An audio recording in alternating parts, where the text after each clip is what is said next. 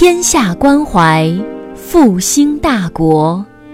欢迎收听《复兴中华文化与中国战略高端论坛》专辑。复兴论坛中国科技大学分论坛是由兴业全球基金与中国科技大学共同发起，中国科技大学主办，兴业全球基金支持的一项高端文化论坛。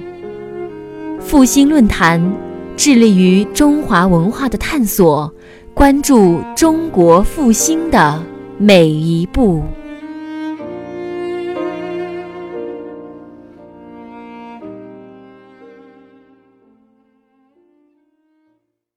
其实我也很高兴有机会在科大。其实，嗯，但在科大以往其实还有很多的渊源跟科大，啊，只不过是在这做报告啊，以这种方式还是头一次。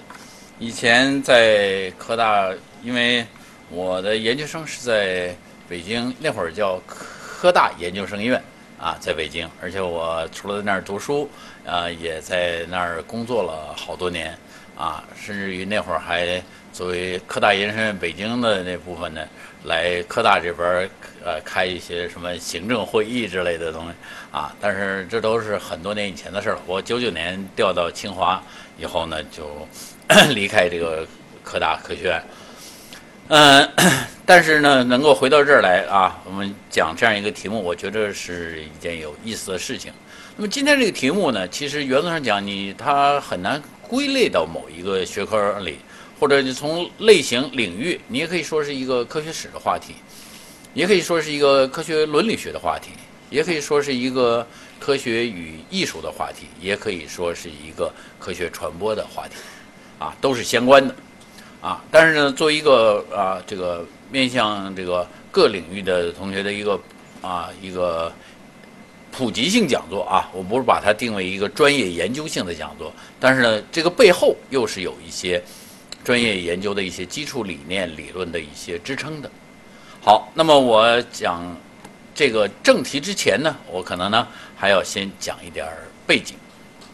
其实一个很大的背景，在我今天这个话题以前呢，就是关于两种文化的问题。当然，有些背景我就不展开来讲了。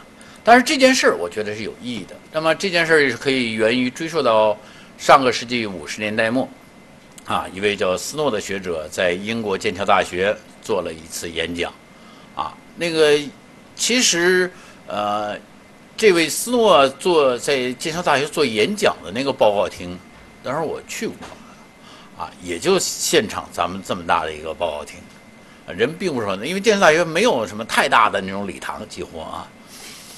但是呢，这个报告啊是非常特殊的，因为斯诺这个人本身就是一个很有名的人啊，既是一个科研工作者，又是一个科学管理工作者啊，又是一位重要的作家、文学家。他写的很多的文学作品，呃，也是呃当代英国文学的一个重要的组成部分。啊，今天在英国的书店里，你还可以看到他的随笔、小说、散文等等这样一些，有很多，而且有人专门以他的作品作为对象进行研究，啊，而且呢也有专注这方面的研究他的专注，研究他的文学作品的专注，而且甚至于他的小说在我们国内啊也有至少三部以上啊，不少于三部啊有中译本。但是呢，他这些当然是属于纯文学的了。但是这些我们还不是，尽管他有这么多的贡献，而且后来呢，他也是由于他的贡献呢，按照英国的那样一个逻辑，被封为英国的贵族啊，授予这个爵士学位，这这爵士这个贵族的称号啊，不是学位了。呃，但是呢，呃，其实今天人们再提起斯诺的时候，大概更多的百分之九十九的时候，可能。反而不是因为我刚才说的那些了不起的贡献，而更多的就是因为他的这一次演讲。那么这次演讲，其实就是说他提出了一个命题，一个问题，就是说科学文化和人文文化这两种文化的分裂、冲突的这样一个问题。那么当时当然用语略有差别。当时他观察到了英国的这个啊高等学校啊等等上，人们这个专家学者教授啊等等，好像呢有两大阵营、两大群体。俗话说，我们说啊人以群分，是吧？啊啊，那么也就是说，一类的就所谓我们说的差不多是理科的，一类呢差不多是所谓文科的。当然，他用的文学知识分子和科学知识分子这样一个词。他观察到说，这两批人之间呢很难沟通交流，他们的价值取向啊啊，他们的这个话语方式啊，他们的这个彼此的沟通的程度啊，这个都有很多的冲突，就是说互相很难理解啊，说着也很一起聊天也很无趣，所以就各玩各的。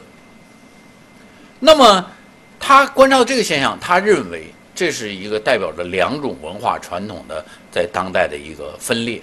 但是他认为这个原因啊，更多的是由于英国教育的这种专业化。但他认为这个无论对于个人来说，同时也对于社会来说都是有害的。所以他呼吁要弥合这两种文化，有一个沟通。而在他这个讲座以后，他的这个书啊，呃，这个演讲的这个书呢，就出了单行本，而且成为一直成为这半个多世纪以来的一个啊畅销书。而且这个命题也一直成为，啊，学术界，啊，在各个领域，包括教育、文化，啊，这个包括科学技术与社会等等这样领域的一个不断被提起的一个命题。而且这个命题非常有意思，它在不同的时代有着不同的表现。甚至于我们按照这种思路来看，我们今天在国际上。也包括在国内很多涉及到，比如说科学问题的一些争论。实际上，我们也不妨把它看成是关于在今天这个时代里头两种文化的冲突的一种新的表现。当然，这个里头我不突出的展开了。那么也就是说，但人们一直有一个共识，认为沟通这两种文化是非常重要的、非常必要的，无论对于个人的。完美的这样一个人格的形成啊，作为一个人完整的人，还是对于一个社会的理想运行都是非常重要的。好，那么我就认为呢，这件事儿啊，应该是一个我们要说的这个话的一个前提背景。有在这个背景下，我们可以说，其实类似的话呢，类似的观点啊，也并不是斯诺是唯一的。大概在斯诺之前，甚至于啊。另外一个，我们知道，就咱们科大啊，这个有一个很重要的一个专业啊，是科学史。那么，其实科学史这个行当，今天的呃当代意义上的科学史学科的一位奠基人啊，一个科学史家叫做乔治·萨顿，他在甚至在斯诺之前也表达过类似的一些说法。比如，他曾经有这样一个说法，他认为人类追求知识应该是追求真善美这三者，我们都也今天还这么说。但这三者之间是什么关系？而且这三者这个追求背后又是有一些学科理论理念的支撑的。比如说真，我们以往以往啊，往往都是不加思索的就把它联系到说科学是求真。当然呢，这个事儿我们又可以讨论，这个真，嗯，如果按照更人文的立场去看啊，其实跟我们朴素的理解的那样一个真。啊，是一个什么关系？当然，这个话题我也没有时间在这儿展开了。当然，我们姑且先用这个说法，善。那么呢，当时萨顿更多的指的是宗教，但是实际上，今天我们从学理来说，人文领域里的伦理学研究的也是善的问题。善和恶，这都是伦理的基本概念，跟价值有关。再就是美，美当然就是艺术。但是这三者的关系，那么。这个萨顿呢，他是作为科学史家，但他谈到这些文化问题的时候，谈到这些问题的时候，他很形象的曾经用过一个比喻，他说就像一个金字塔一样，他说这个三个面分别代表真善美，但他这金字塔他说呢，用这个想说明什么呢？他是想说这三者，如果你在底下看，它距离很远，但是又有联系，但是呢。如果我们站的高度在上升的话，那么你就会发现，它们之间的距离会越来越近，甚至可以理想的重合。这是我们说的另一个背景。那么我们今天讨论的话题或者什么呢？其实跟这几个背景的交代啊，我觉得有一定的关系。那么另外还有一个领域，就是所谓艺术与科学或者科学与艺术。其实这个呢，也是现在有很多人关注，但是非常遗憾的呢，国内感兴趣的人、关注的人多，但是真正深入做学理研究的少。大家多数都是凭着感觉、兴趣啊，随性之所至的呃感想式的谈谈。啊，比如说，嗯，我在的清华大学啊，清华大学其实有美术学院，那是把中央工艺美院过去给收编了。那么现在呢，呃，其实我跟美术学院那边也有很多合作啊，比如我跟他们合作的，在一直在编了十几卷的艺术与科学的这个丛刊啊，或者是做这一些跟他们合着带着博士后做艺术与科学方面的研究等等。但是呢。这个美术学院到底啊，跟其他的这个东西是一个什么样的一种关系、一种理解啊？当然也曾经，比如说组织过若干次很有影响的国际会议，包括国际的大展等等。但是我们会发现，甚至在那种很高规格的会议上，或者在更不用说在平常，大家一谈呢，也都是很表面化的，把这俩东西连起来，好像说爱因斯坦啊，爱因斯坦是大科学家。爱因斯坦还拉小提琴呢，啊啊，这就艺艺术就结合了。如果要这样一种结合的话，那我觉得是比较肤浅。其实这个之间有很多深层的东西是值得我们关注的。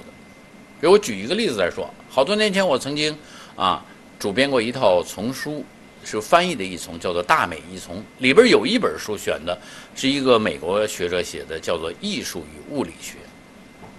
他讲什么呢？他是分别从牛顿那个时代开始，甚至再早一点，艺术、绘画、雕塑是怎么发展、怎么理解空间、时间和光这几个主题在艺术中是怎么呈现的。同时，我们知道这几个主题也是物理学研究，一直从经典力学到量子力学到相对论，他研究这两个领域的平行的发展。他会发现这之间有很复杂、很有趣的相互作用，而且又有独立性。有时候艺术家甚至可以超前于科学家，以艺术家的形式独立的也发现了一些相似的一些观念。有时候科学家在艺术家之间，而且这两者又相互的影响。啊，这样一些研究非常遗憾的，我们比较少。但是，但是我说呢，这里头有很多值得关注的事儿。但是，所以另一个补充呢，就是也可以把它算作一个科学与艺术的关系。但是呢，这里头再细分，这个还是一个太大的话题。那么，艺术家对于科学怎么看？其实很多的艺术家对于科学是有思考的，而这种思考既有艺术家独立的一些想法，又有艺术家对于社会上的各种的思潮普遍的一种理解和观察，又有他们自身的立场。这个，我觉得。这些都是我们无法忽视的，而且这些观察、这些思考，也代表了相当重要的一种啊，或者多种啊有价值的立场，是对我们有启发性。好，那么再细分，那么我们再说呢？那么各种意义上，我比如说文学与科学，这里头在国际上这也是一个很专业化、很热门的研究的一个题目，甚至在学里，不管在啊这个。STS 科学技术与社会，甚至在科学史啊，在等等这样一些学科里头啊，对于各种文学和艺术的这和科学这种关系，在历史上，在不同的时期，在当代的传播，那都非常非常细致，啊，比如甚至于可以说是啊什么啊，十九世纪的诗歌啊，呃，是英国的诗歌，甚至于比如说啊，跟科学的关系啊等等，绘画等等，那都都很多很多了。那么文学是这样，但是这里头还大。我们再收缩一下，比如我们说说说艺术里边的戏剧这样一件事儿，啊，电影你类比那一说小说、电影也可以就我们今天类似的话题的方式去讨论，但是呢，那个东西大家可以类比的来去想，呃，今天现在科幻电影很流行，是吧？啊，各种大片里头科幻的片就非常多啊。最近过去什么最新的像什么？除了火星救援，以往的这太地心引力啊啊，再早一些东西，而且大家关注科幻，中国国产的科幻也很有意思啊！大家都在期待着《三体》的电影到底会怎么样啊？等等，这些一切的关注，也都可以类比的说这些事情。但是呢，我选择一个大家可能相对关注少一点的，特定的一个领域——戏剧。但是戏剧为什么选择戏剧？这里头还有另外一层意思，就是说，相对来说，其实电影是一个最文化最差的领域，比起小说来。但是戏剧不一样，戏剧我选的这样一个戏剧的类型，可以说是一个非常有文化啊，一个。很有教养的，很但是又相对小众，所以这里头呢，它的思想性是不一样的。比如，当一个很好的小说改编成电影的时候，我们知道一个最常见的，它因为电影有它的约束，很多的内容都被啊，由于市场的时空的啊，是这各种的因素啊，观众的娱乐性的啊，甚至商业的那种噱头等等，都被削减掉了。真正的思想性是打了很多的折扣的，但是在戏剧中。经常是不一样，当然这也不是指那种啊简单的科学的戏剧，比如说那种所谓传播科学知识、面向儿童的科普剧啊什么的，那不在这个我说这之列。我说严肃的戏剧艺术啊，这要讲这件事儿呢，我们还可以再做一个铺垫。其实，因为它实际上今天涉及的话题是一个科学技术应用和伦理之间的一个悖论。那么这个悖论其实并不是今天才有的，甚至于，如果从科学与艺术角度来说，或者从这个视角来看，更早更早也就一直存在着。这个图片大家可能啊都应该比较熟悉，不会很陌生。大家知道这应该是达芬奇。达芬奇是什么人？大家也应该知道很多。那最近达芬奇这些年啊，又是由于小说《达芬奇密码》啊等等，又开始火起来了。然后随后很多很多这种话，但是我们还知道达芬奇多少？比如达芬奇的绘画啊，绘画很了不起，而且他的在绘画中那种特殊的地位，确实是很多其他跟他同时代的画家，当然更不用说前后来说，所无可企及的。如果说在科学界有牛顿、爱因斯坦这么来比的话，那么在艺术领域里，达芬奇的地位，我觉得近乎于这样，近似的相比。你举一个例子来说，人们怎么衡量科学家重要？有一种计量方式，说是啊，在一大多卷本的一个科学家传记词典里头，一位科学家条目的长短，标志着这个科学家的重要性。有人做过这种计量研究啊，啊。其实，美国一个非常权威的一个科学史的词典叫《Dictionary of Scientific Biography》，那个词典里边，爱因斯坦的那个条目，后来中国人啊，不是牛顿的那个条目，中国人摘出来翻译出来，直接就是一本书。但有的人呢，就那么一小块儿。比如按照这个观念来说，我们上卢浮宫看看那个各个艺术家作品所占的展览空间，那么。达芬奇的那个《蒙娜丽莎》的那个，跟别人远远不可同日而语的。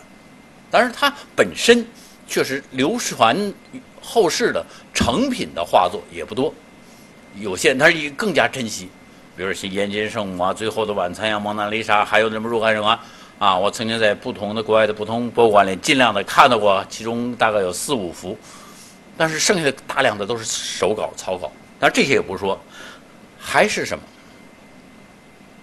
当然，就达芬奇的艺术本身，那你还跟同时代那些人，就是他非常不商业化的，在这个艺术的意义上，因为他不，那有人比较不像其他那些画家那么市场化啊，可以交了定金按时交稿，他总是精益求精，追求完美，总是不能按时的完成，所以那个主顾会很恼火啊。这些也不说，哎，达芬奇还是什么？有人说发明家、哲学家。啊，工程师、科学家，啊，研究力学、光、色彩，啊啊等等解剖，啊很多很多。但是呢，我说一个话题，不知道大家想过没有？达芬奇当年靠什么吃饭？他怎么活着？就这今天我们有各种的职业，今天的艺术家可以卖画，达芬奇只是卖画，卖不了几个钱，虽然造诣很高。那会儿科学家，他也当时也不是大学教授，也没有这样一个职业。那会儿呢，一个常见的方式，像这种人呢，有一种当然也是很稀缺的资源，要竞争一个位置呢，就是找一个有钱的贵族把他们给包下来。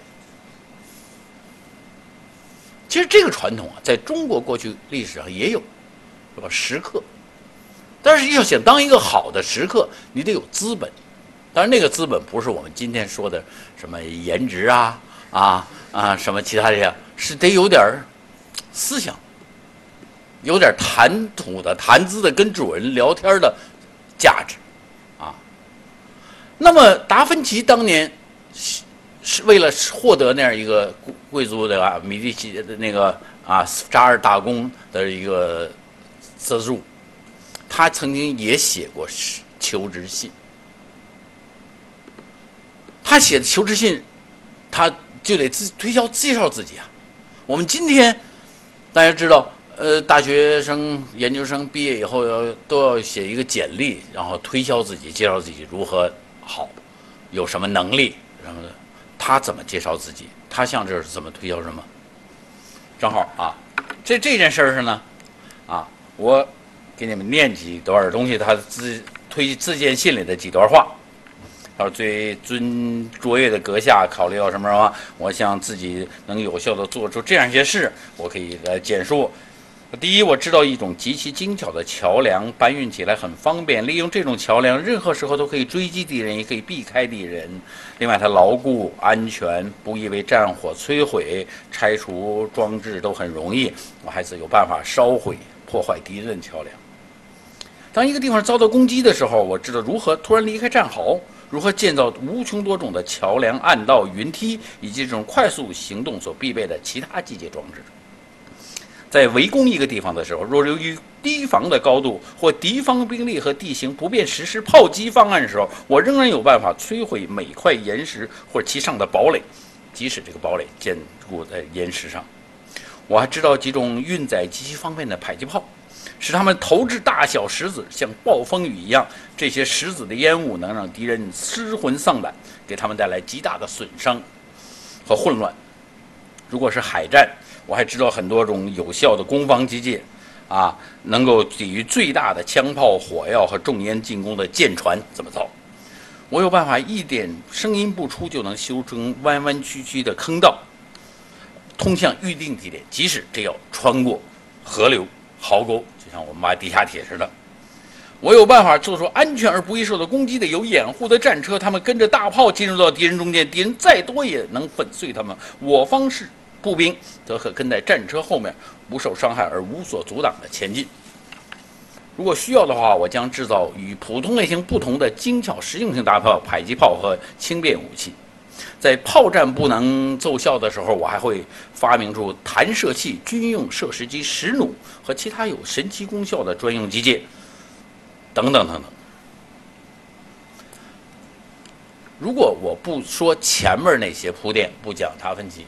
我们上来就念这样一封求职信，我说他是十六世纪，比如说十五啊那个文艺复兴时期，当时什么的谁谁谁，你们能想得出这是达芬奇写的？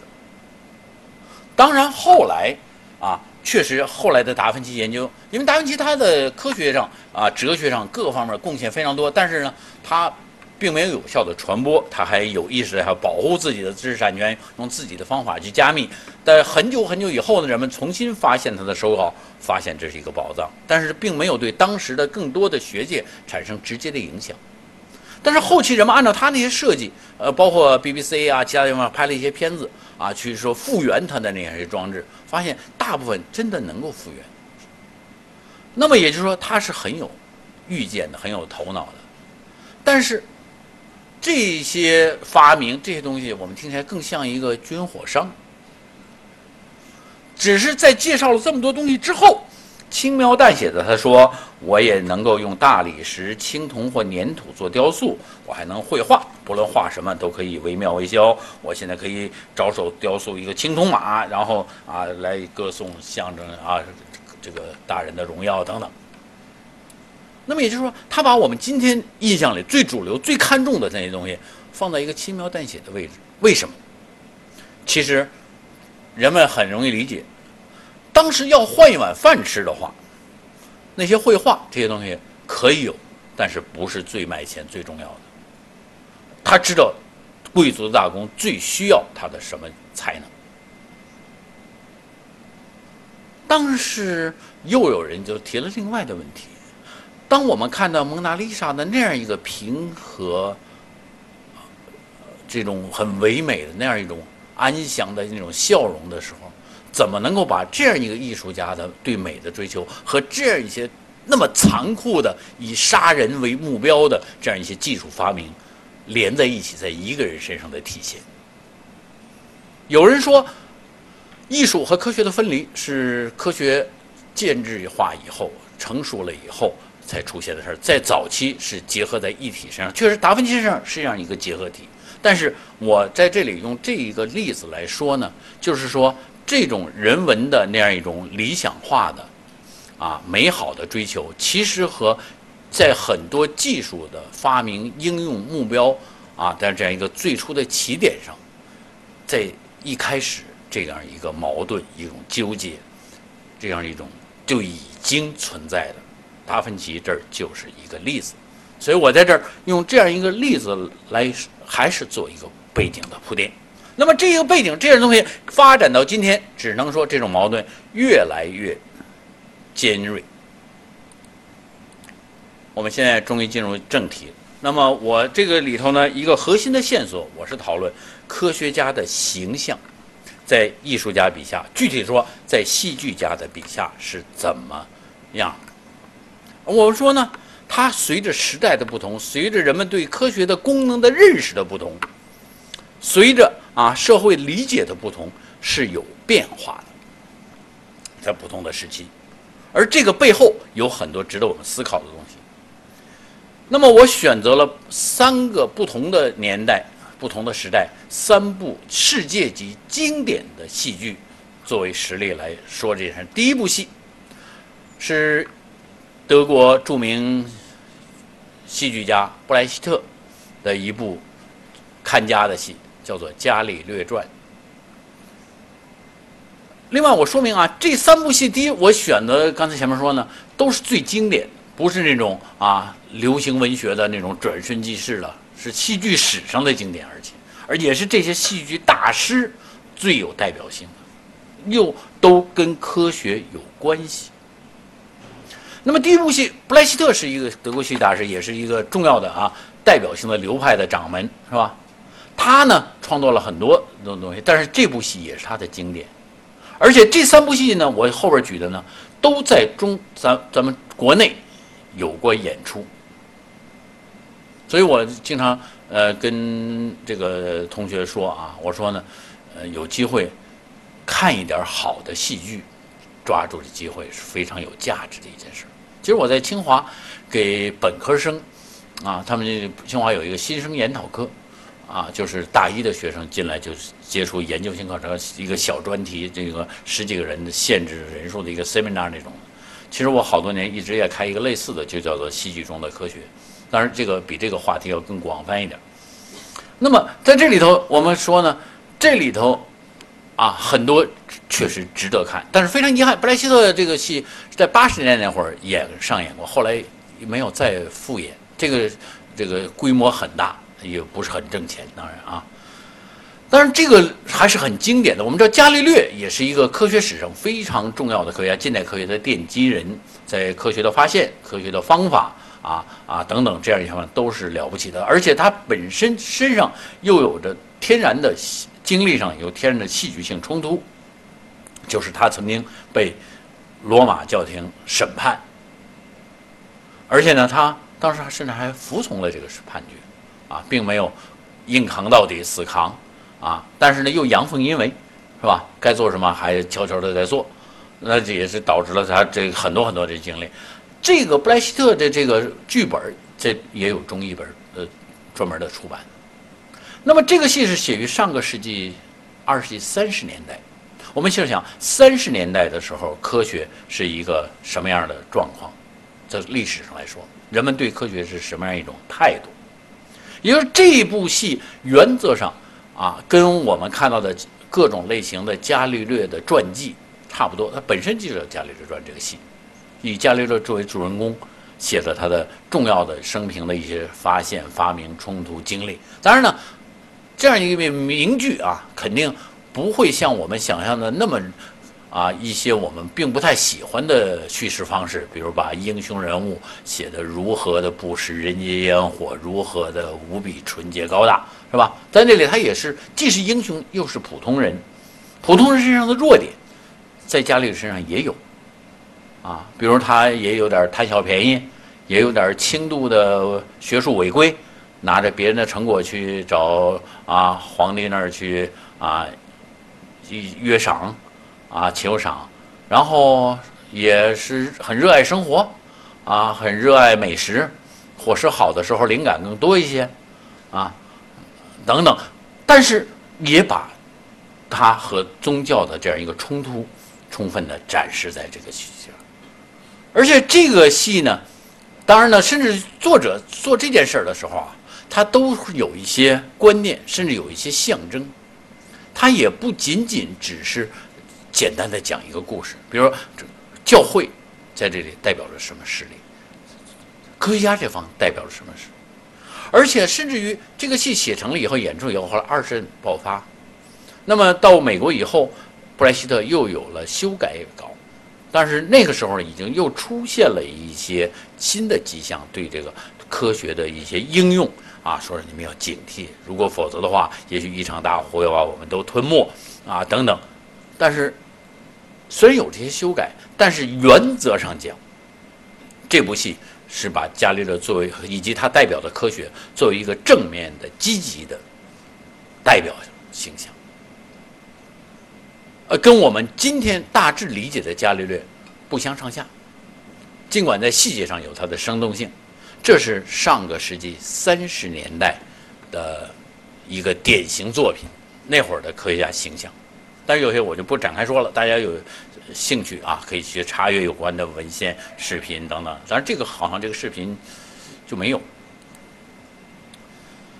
我们中间再回顾一下，其实跟后边要讲的东西有，我们插一段简要的物理学史的一些事情。也就是说，世纪之交，我们知道。是十九世纪二十世纪初，这个世纪之交有一场物理学革命。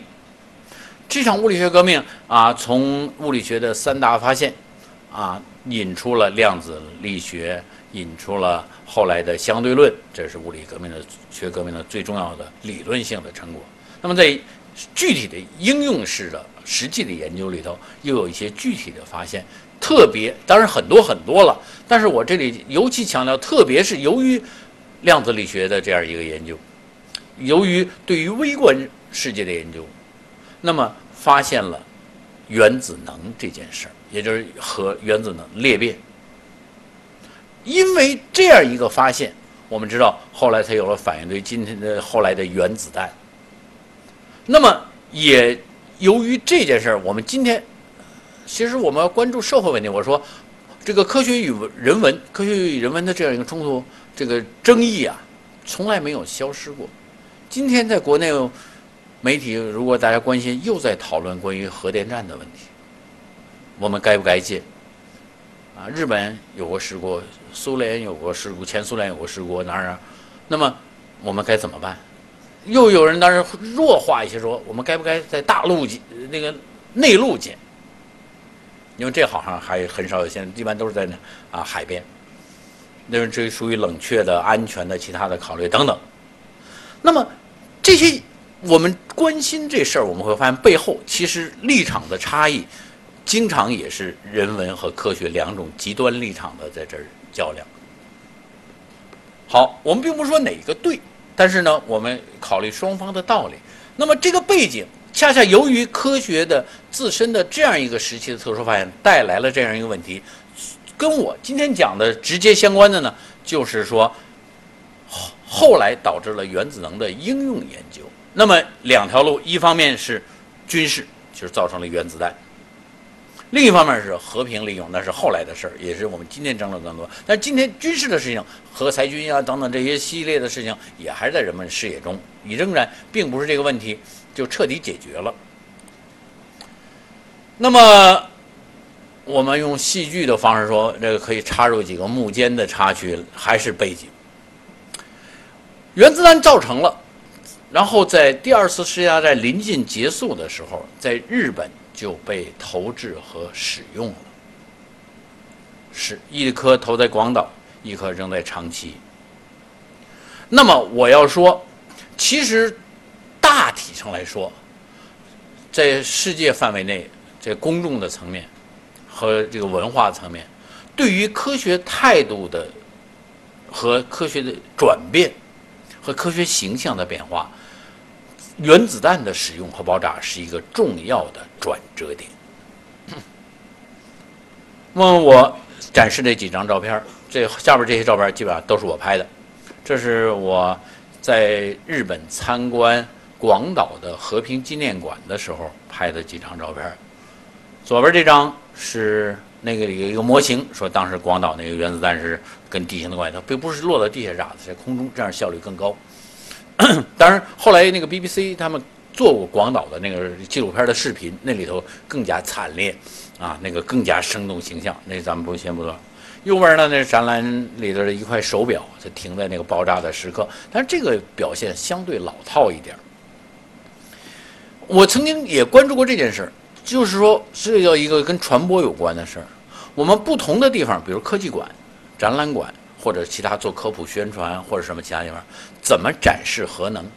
我曾经带过一个日本的留学生 做学位论文，我当时给他出的题目做的什么呢？是比较中国和日本在科技馆里对于核能展示时的不同的观念和立场和叙事。哎，这就是有意思的。甚至于你不要说中国和日本，在日本的广岛这个城市，跟日本的其他城市。你要是去的话，你都能感觉到，由于这样一场特殊的经历所带来的那种文化的极大的差异，氛围完全不同。而且日本小学生要去那儿去见学，啊，去去去去旅行到那儿去参观，专门那是好像必有的一个项目。比如我这举的日本展览馆里，曾经我过去也写过一些游记。我举个例子说，在英，我印象很深的，在英国的科学博物馆里。有一个展品是是在这个他们原子能那儿也讲了日本这个原子弹，他用了什么展示？他用了一个在那个废墟里头捡来的一个破碎的瓷碗，这个瓷碗里边可以看出还有汉字，这是日本的特色的文化的象征。一个青瓷的碗破碎了，爆炸了。同时，由于原子弹爆炸那种高温高热带来那个啊热辐射。把那个瓷碗上的釉给融化了，和现场的沙子粘在一起的那样一个感觉。而类似其他的啊，呃，展览馆，日本的这和平纪念馆什么也有那种在现场融化的玻璃、扭曲的瓶子，甚至人的手骨头啊，那些什么，那是是鼓励那个学生、那参观者去自己动手去摸一摸一些展品的。那么这个背后理念，它非常形象，它并没有直说这个怎么样，怎么怎么样，但是他通过这样一个效果展示，是传达了一些布展者的理念。啊，这张照片在日本非常常见，也是在展馆馆里用的。它展示的是什么？是一个新闻记者当时拍的一个经典的摄影作品，是爆炸以后拍的。也就是说，没有人，就是一个阀门。它展示的说，在原子弹爆炸，我们知道原子弹杀伤力三个：冲击波、大风、热辐射、放射性污染。那么这是那个热辐射的时候，把那个阀门的影子烙子永久的烙在了那个墙上。又是一个没有人，他以这种形式来给人带来一种震惊式的感觉。甚至于，当然后边我们可以看到还有那样的照片，就是一个人的影子被烙在了台阶上。但是，其实我比较了一下，从艺术表现上来说，可能这个没有人的这样一个视觉的给人的冲击力，反而比那个人在那儿被蒸发掉、化了，然后留下影子更加有冲击力。为什么？咱们可以思考啊。这个是今天，如果你们以后有机会去日本、去广岛那儿会看看。这是还是在广岛和平广场那个市中原来的老城的市中心的一个建筑物，当时是广岛的地标，最豪华最高的建筑物，当时变成这样一个废墟，今天还留在那儿，保留原样的留着。而且你们知道，这个废墟是什么？我告诉你，是联合国那个世界文化遗产被认定为。我们过去一说世界文化遗产，我们联想都是什么？都是什么黄山呀，啊，什么故宫啊，啊，那些很美好的、很人文的、很辉煌、很什么的。其实，当然我听这我不太信。后来我专门让那个日本的留学生、其他什么帮我去查那个资料或者什么，反正确实是被这个认定。那么，其实我觉得这个给我们一个一个提示：人类的教训、经验这些东西，可能更有一种遗产的警示的，让我们记忆的价值。这是广岛的和平纪念碑。啊，后边这个里边啊。可以看到，正好就是那刚才说的那个遗址的那个废墟那个楼建筑，这是广岛。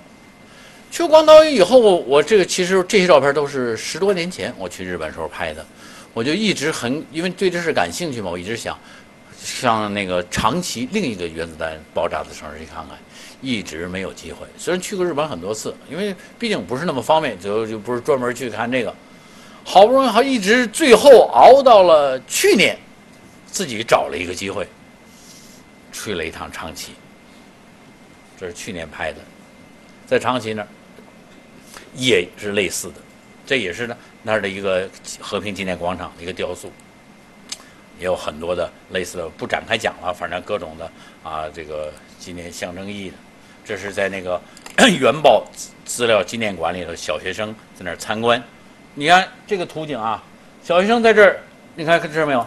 这是应该是一个被融的扭七八歪的那样一个玻璃瓶子，是让小学生自己直接在那儿去触摸、去感受这种直观的这样一个后果一个印象。当然，很多更惊心动魄，咱比如说右边这个照片，其实就是一个人影子被烙在那个墙上的爆炸的时候。这是他们的一些纪念性的，这每一个灯象征的一个死难者等等，原爆的地点等等。那么，我插入这些说法以后，干嘛呢？我们就能够理解，为什么说在更大的范围内，原子弹的使用成了人们看待科学技术的社会形象变化的一个转折点。于是乎，到了六十年代，这个是啊，二战结束的时候，到六十年代，我谈的第二部戏，也就是在那个布莱希特那部戏三十年之后，有一位瑞士剧作家叫迪伦马特。写了一部经典的戏剧，也是迪伦马特这位一著名的瑞士剧作家的，按照不列颠百科全书说法，最有代表性的戏剧叫做《物理学家》。右边这个封面是《物理学家》这个戏的英译本的一个版本的封面，左边是这个剧作家，但是这个是个海报，这事儿我另说。我最初注意到这件事儿。其实呢，又是源于十多年前我在美国访问的时候，我看到的美国相关的一些课程，大学里头一门课里头，把这个剧本指定作为他们的一个课程的读物。后来呢，这个戏呢本身是一部戏剧史上的杰作，从戏剧手法、表现方式各个方面、心理刻画啊，各种难度要演得很高。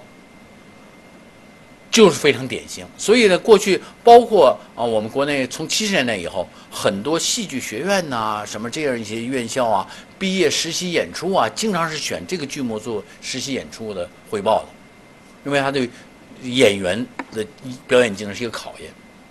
但是，一直到前几年，最后才终于由国家艺术剧院把这个戏作为商业演出搬上了舞台，而且这个戏的。商业演出的那个时候，那个导演是也是中戏毕业的一个导演导的第一部戏，而那导演又出身一个啊一个文化名家，他的父亲是一个著名的非常著名的小说家。这也不就不说这些了。当时呢，他们首演那会儿开始的时候呢，也就种种原因吧，因为我参与一些这些事情呢，我也到现场去看，而且导演请我吃过一顿饭，聊了很多啊。其实他这个戏，咱们坦率的说呢。导演对于这个戏的内容的把握是有一点问题的，我觉得有一点偏颇。他更多的把它作为一个心理戏来处理，而实际上这个背后涉及到的科学和科学人文和伦理的这些东西，其实他关注的不是太充分。当然，这个话也不说。那么呢，这个戏演出，所以呢，当时因为有这个关系嘛，当时现场呢，他也答应我啊，你可以啊拍一点剧照什么的。这些照片剧照还是我当时在现场拍的。那么我们看看这个戏又科学的形象变成什么样了？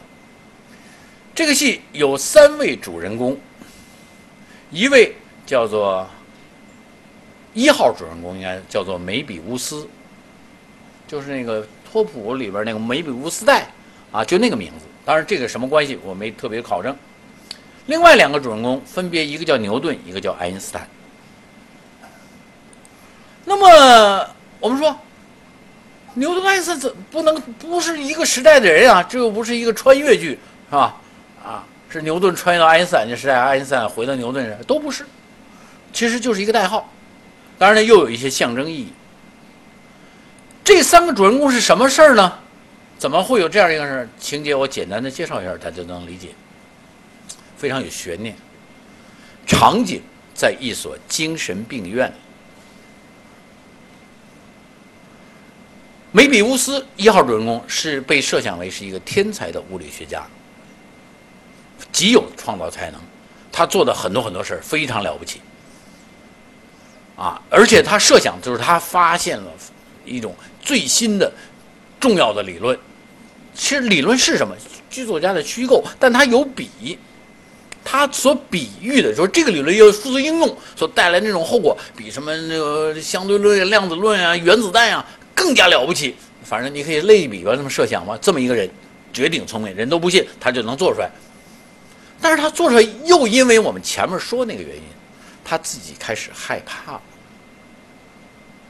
他又好这口。又有一个担心责任，这时候怎么办？他想了一个办法，两全呢。他说：“我干脆装疯，躲到精神病院里去，自个儿玩自个儿的。”但是俗话说呢，他就进去了，当成病人了。这个世界上没有不透风的墙。他以前也零星的发表过一点论文，有一点信息泄露出去，于是呢，别的国家军事情报部门等等也注意到他了。另外两个超级大国。也为了探刺、盗取他的这个成果，也捕风捉影跟着，就分别派了两个也是学物理的背景的间谍，一个代号牛顿，一个代号爱因斯坦，追着他走。他躲在精神病院了，那怎么追？这两个间谍也跟着装疯，于是三个物理学家背景的疯子，假疯子。一起住进了一所精神病院。那么这个情节就开始展开。那个戏剧它有另一套啊，这个精神病院看护他们的护士一次一次的被谋杀，然后警察就介入调查。而这里头，你看我们看这个照片哈，里还有爱情。其实每个看护的爱情，因为绝顶聪明啊啊，那是男神啊啊，而且用今天话是又是小鲜肉是吧？嗯，然后。但是这个爱情要服从于他们也很动心，因为他们最了解的不疯啊，很可爱。但是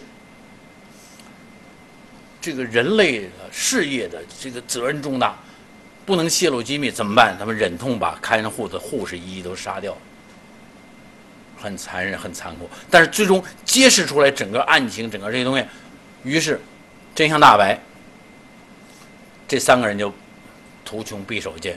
枪也拔出来了，藏了枪，然后交交底牌吧。然后他们就说出来了，牛顿、爱因斯坦分别，就他们被命名这两个代号，跟牛顿时代那个科学观和爱因斯坦那个时代的科学观还有一定的代表性的关联，关于科学的应用的关系啊，或者什么理性追求等等，这个不细节就不重要啊。但是呢，他们就分别确认到，反正说你跟我们走，把这东西给我啊，这个成果，然后他们就很惊讶，他居然在里做出来了这个成果。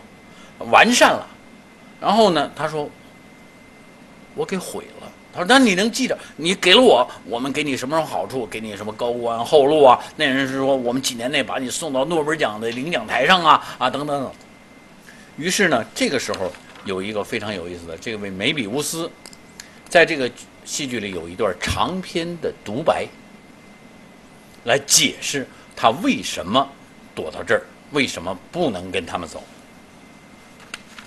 这是非常有意思的一点。他这独白那段大段话是这么说的。他说：“有一些风险，人们是不可以去冒的。人性的堕落就是其中之一。我们知道这个世界用它拥有的武器做了些什么事。我们可以想象，利用我的研究使之成为可能的武器，这个世界会做些什么。正是这些考虑把我了把握了我的行动。我很穷，我有一个妻子，三个孩子。大学以名望吸引我，工业界以金钱诱惑我，但这两条路都太危险了。”我将不得不发表研究的成果，结果将是推翻所有的科学知识，使我们的社会经济结构分崩离析。责任感驱使我选择了另一条道路，我放弃了学术生涯，对工业界说不，而且听天由命地抛弃了我的家庭。我选择了丑角的帽子和铃铛，让人们知道所罗门王出现在我面前。于是很久以前，我被关进了疯人院。是理性要求我走到这一步，在知识的王国中，我们已经达到了认识的最前沿。我们知道一些可精确计算的定律，知道一些在不可理解现象之外的基本关联。这就是一切，但其余的秘密被关闭在理性的心智之外。我们已经走到了旅程的终点，但人类却没有走得这么远。我们奋力向前，现在没有人能追得上我们的步伐。我们遇到一片空虚，我们的知识成了一种令人恐惧的负担。我们的研究充满了危险，我们的发现是毁灭性的。对于物理学家来说，剩下的只是在现实面前投降。而且呢，终于呢，用了种种的说法，他成功的说服了那两位间谍，说咱们干脆呀。都别出去，就都在这儿住下去算了。有什么好处？住下去？他说：“这样，这第一，我们这边我们是疯子，精神病院的病人身份上，但却明智。我们知道这是一个对立的东西。疯子是精神失常的，不理智的。他说，但却明智。我们都可以理解，在这个语境下，他为什么这么说？他是理智的选择了这样一种啊，但是不得已。我们是疯子，但却明智。”我们是被囚禁者，但却自由。关着疯子，他的自由当然是指的一个心灵的自由。他说：“我们是物理学家。”大家注意前面两个对比，物理学家他选择一个什么对立的词？但却。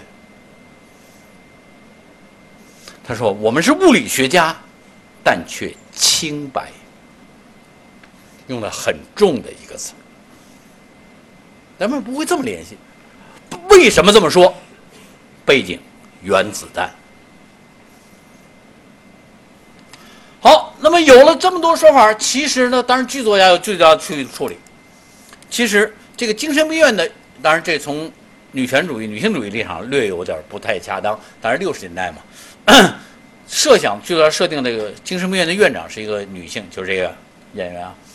他倒是一个真正有精神病家族史的，而且按照剧作的描述，他精神是不太正常的。但是他也早发现了一些，虽然梅比乌斯把那手稿都摧毁，他早已经复制下来了，而且他也根本没准备让这几个人出去，而是雇了更有力量的保安、更严密的措施，把他们三个准备永远的关在这里头，而由他来开发这个成果，来统治世界。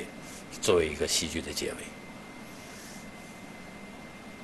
我们看，我们讲这个故事，大家可以理解，这个是一个用情节来讲述的事情，但是寓意很清楚。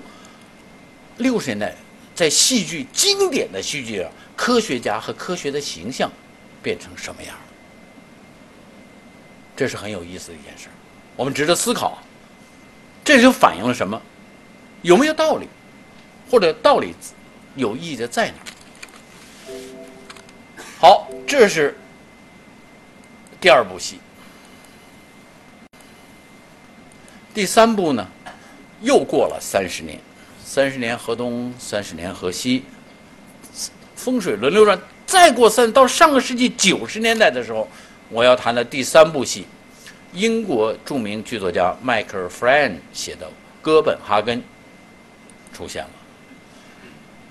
据说这个戏在科大演过两次，是我听跟那位老师说，那多少年前了，也在高校里演的不少。呃，第九十八场和九十九场在国内演出是在清华演的，第一百场是在北大演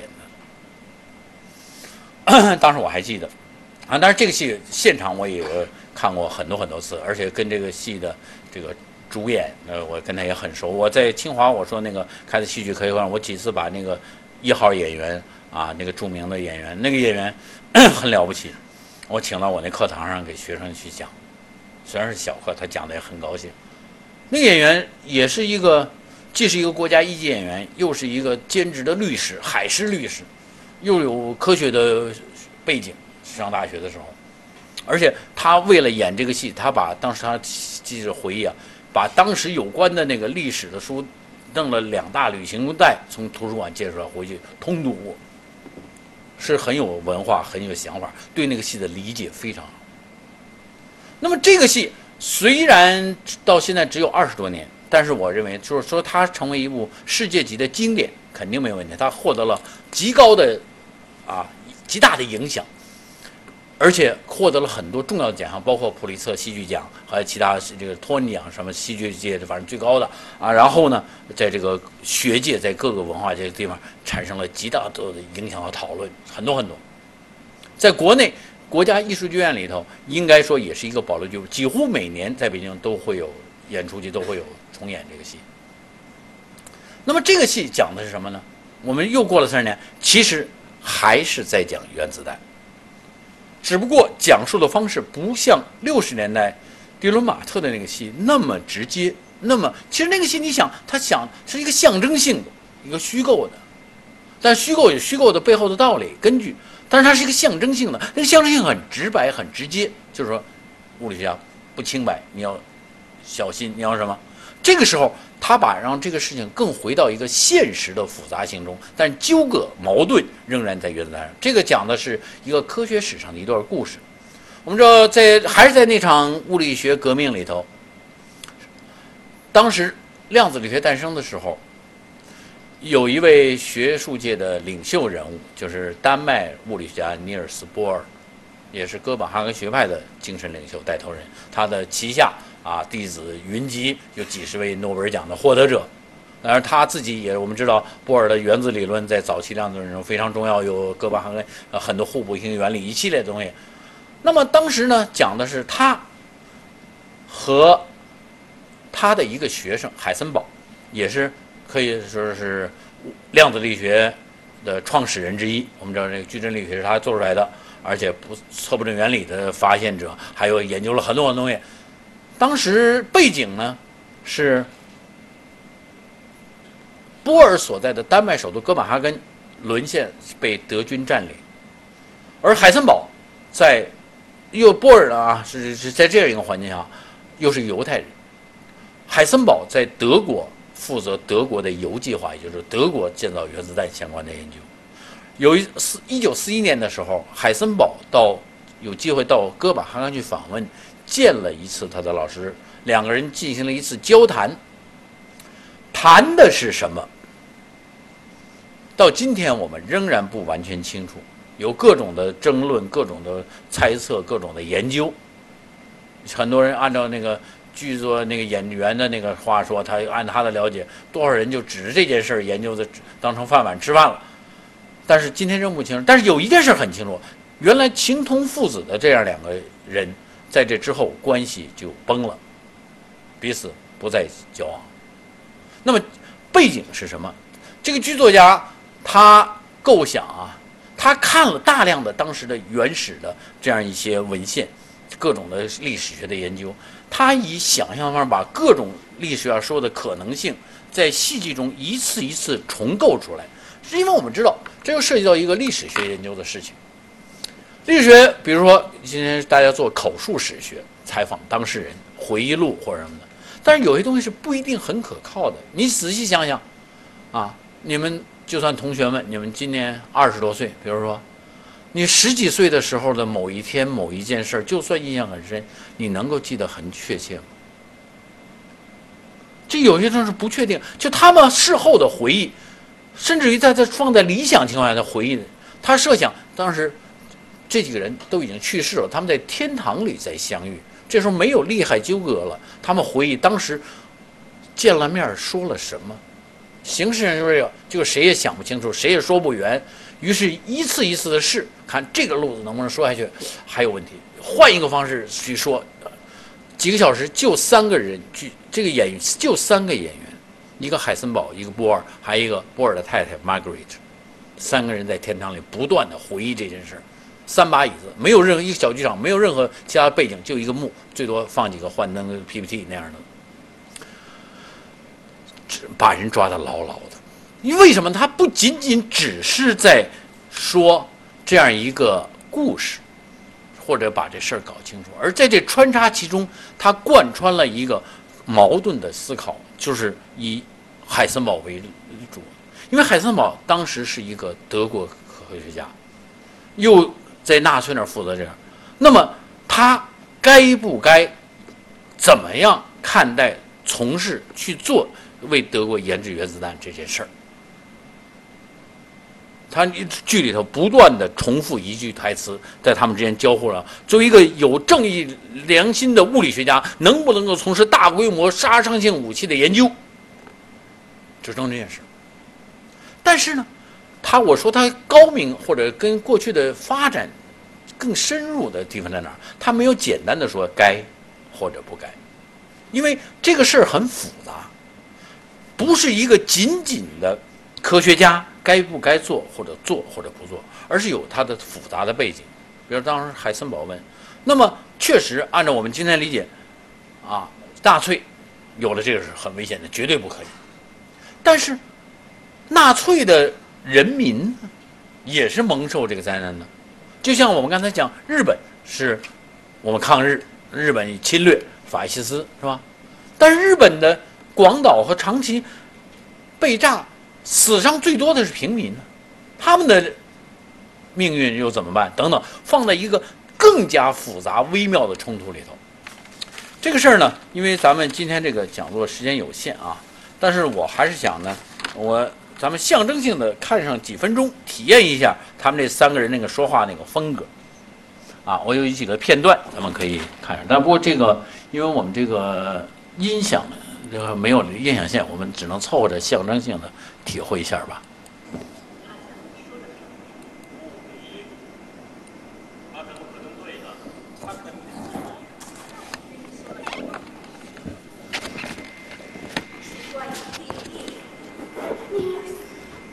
裂变怎么形成啊？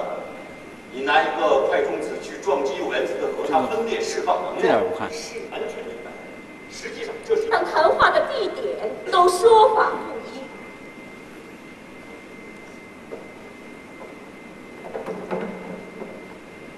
我们谈话的地点在哪儿？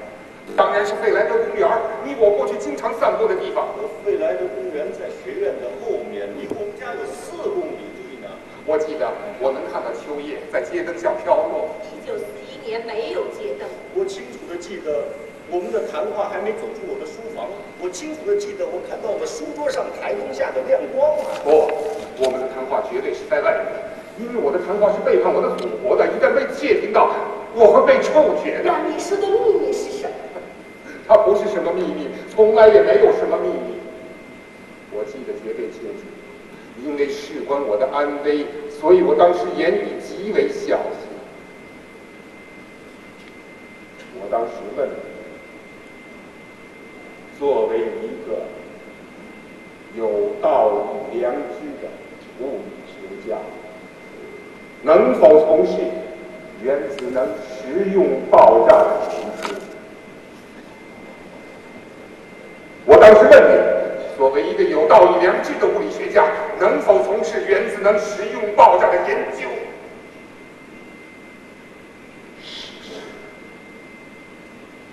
我记不起来了。你记不起来了？不，因为你立刻变得非常警觉，你当场就哑了。我惊呆了，惊呆了。哦，你想起来了？你站在那儿惊恐万分的盯着我，因为显而易见，那就是你正在研究它。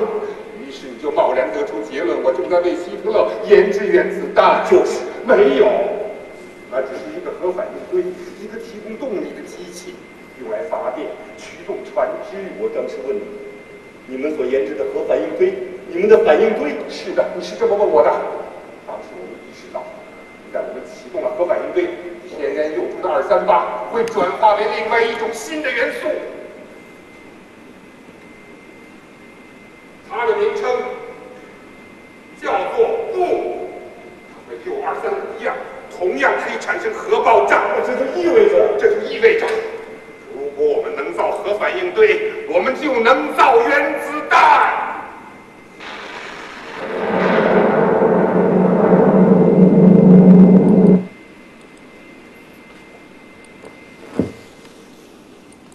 好，咱们象征性的看一下，知道这个意思就行了啊。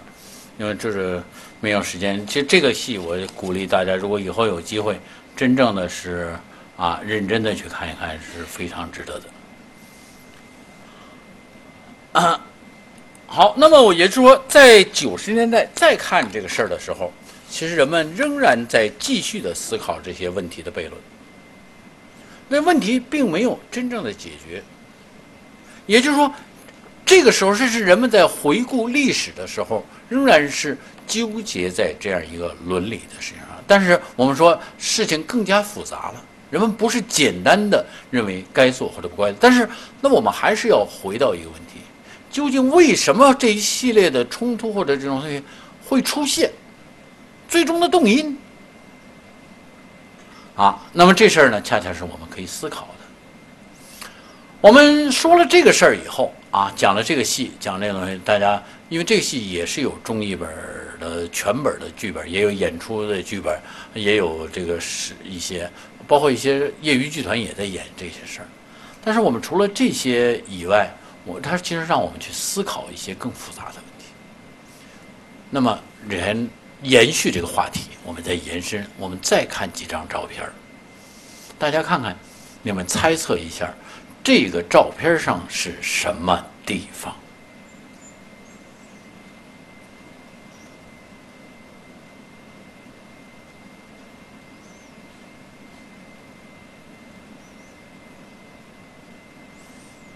大家先这两眼联想一下，你们猜可能是什么地方？我为什么会把这个照片放在这儿来放？当然，这个是一个提示了。你们看着是会联想到什么？感觉是什么？这个照片是福岛，也是前两年在日本开一个科学技术与社会的东亚的一个会。会议组织者会议的专题之一，讨论的是福岛核电站之后这个灾难。但是，应该这个事儿应该知道，作为一个会议的主核心的主题。然后，与会者呢？会议组织者组织大家去那个灾难的现场去参观，当然呢，这是有一定的风险的，因为那个地方已经大部分参观地已经是一个不适合人居住、高污染、高辐射啊的无人区了，住户都搬走了。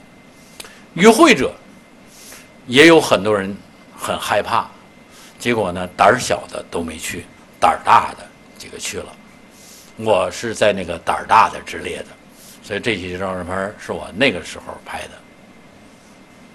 当然，我回到这两面，我为什么让大家先体验看一下？福岛那地方原来也是个旅游区，在今天去看，如果你没有这样一个意识的话，你看着还是山清水秀。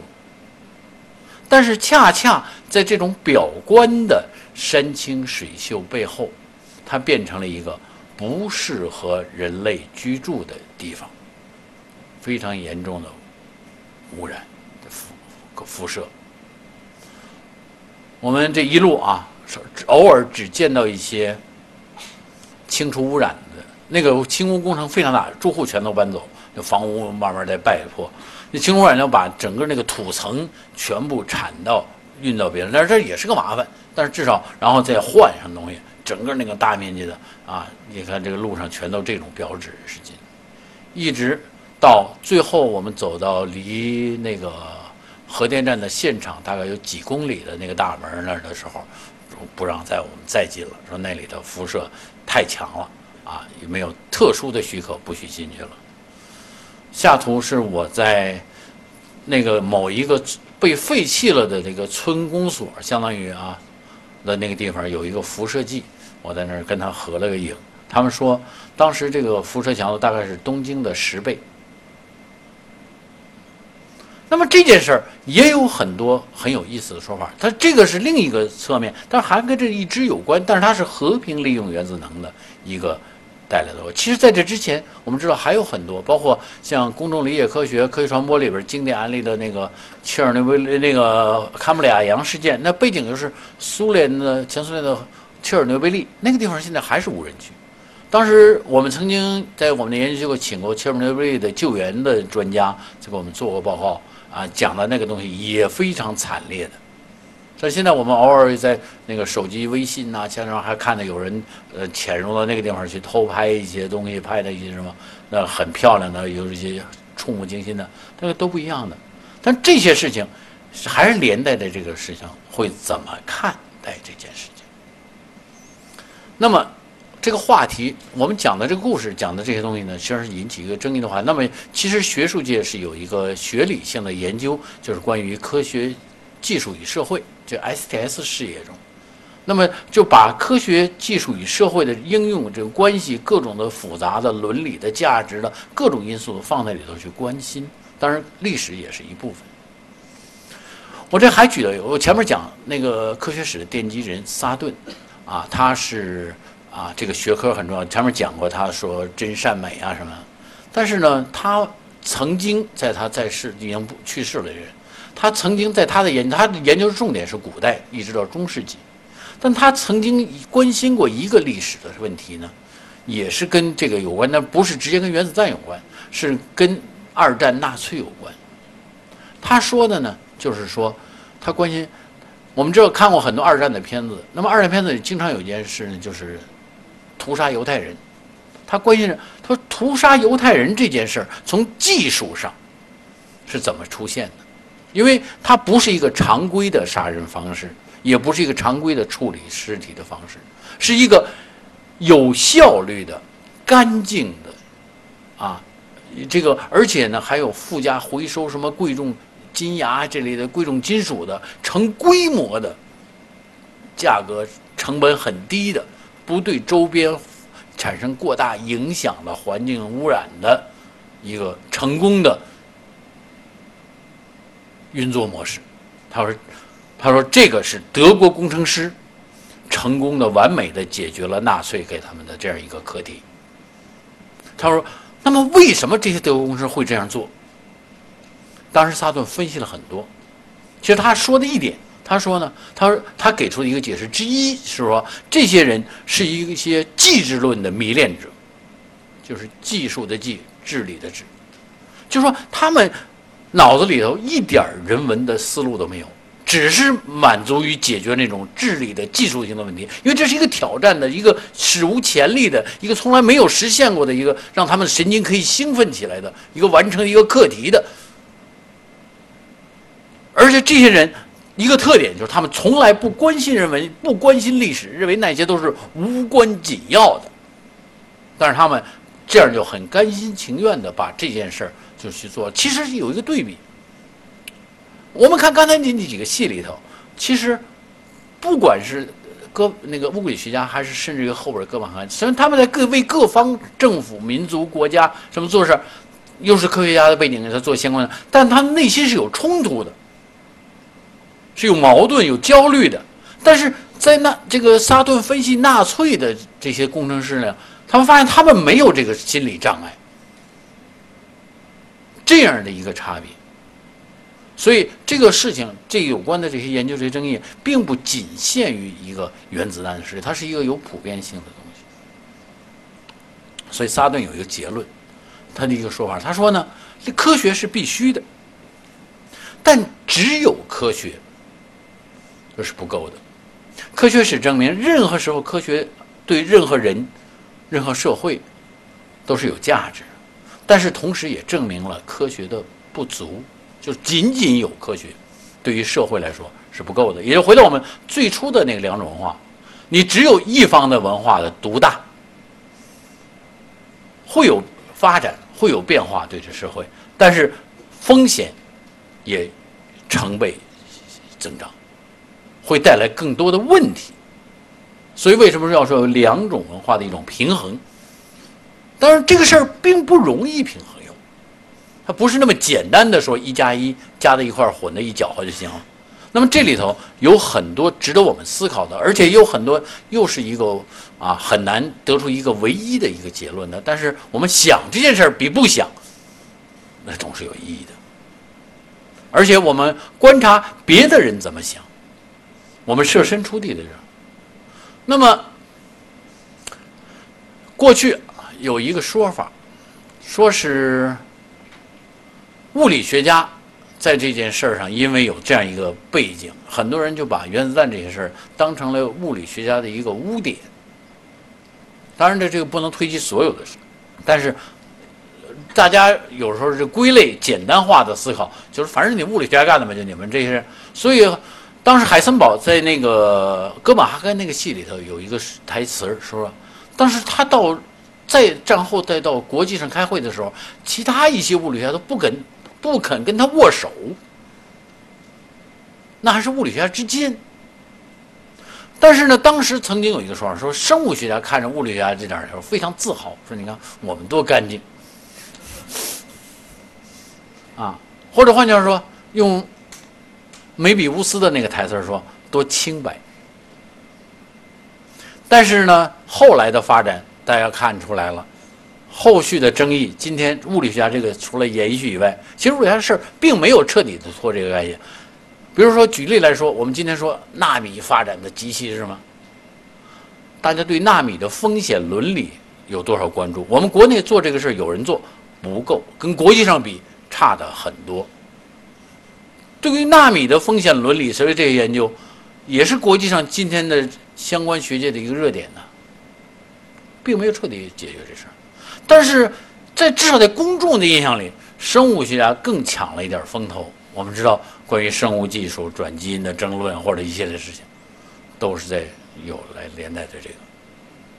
那么也就是说，我一直强调在强调，其实对很多问题，我们不是简单的说一个谁对或者谁不对，但是它仍然是一个问题，而且不是一个简单的一个结论就能解决的问题，而且呢，双方只有一方的说法都是有风险的、有问题的。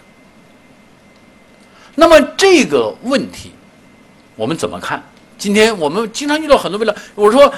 两种文化的冲突，我们知道在这里的争论上啊，就有很多很多，啊，可以是在今天的时代下的一种新的反应。关于转基因问题，比如说我举例来说，啊，我认为什么说两种文化呢？我在清华开一门课，叫科学科技传播与社会，那是就是做科技传播专业方向的研究生的专业课。在课上呢，我曾经去年上这课的时候，我请了一个。嘉宾给我做客，我这个课堂，然后去讲谁呢？是崔永元。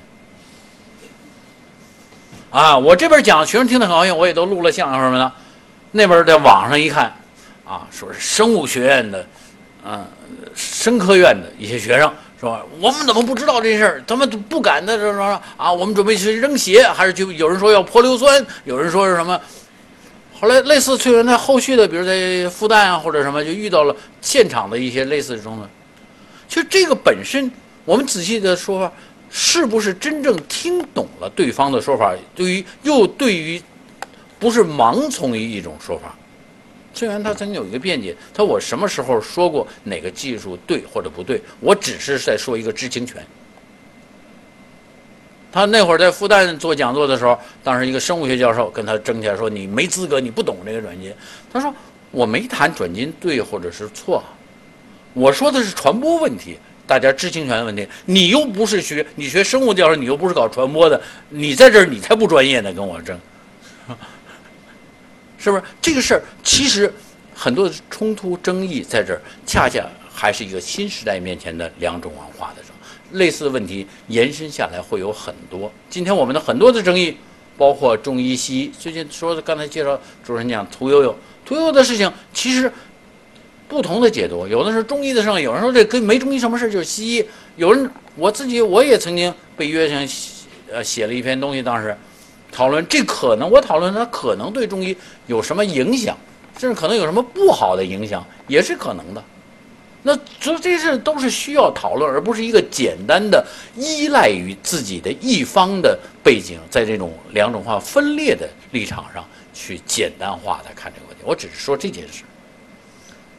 所以，我们知道咱们科大也是隶属中科院的，我们大家注意过这样一个文献没有？就是中国科学院前几年曾经颁布过一个叫做《关于科学理念的宣言》，科学院学部主席团牵头做的这样一个，这里边其实谈到了很多关于科学家的社会责任问题。注意这里头说法，他说是新的发现、新技术和社会化结果存在不确定性，正把人和自然带入一个不可逆的发展过程。直接影响人类自身和社会伦理，而且牵涉整个自然和社会系统。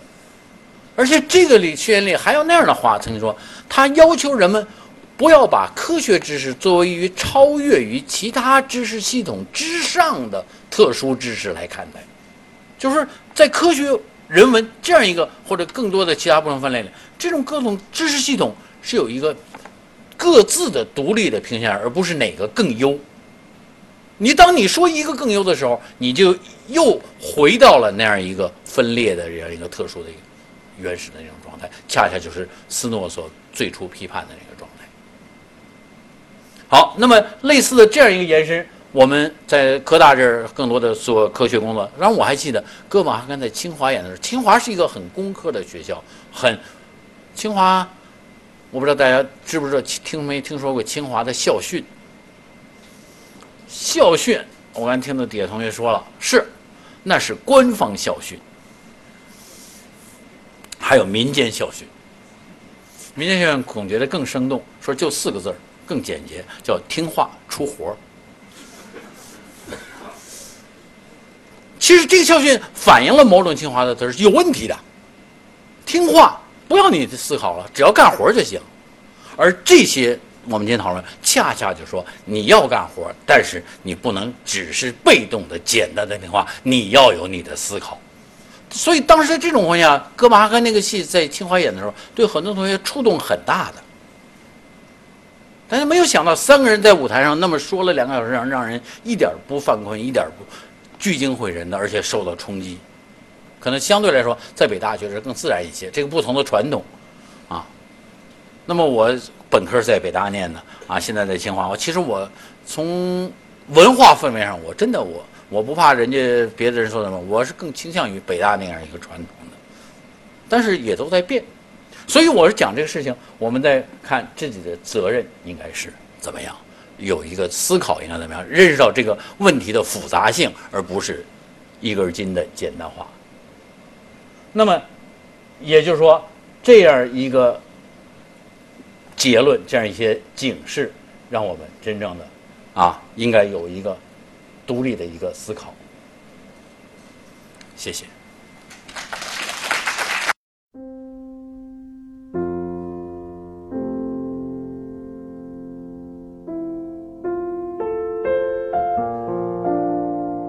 感谢聆听本期复兴论坛。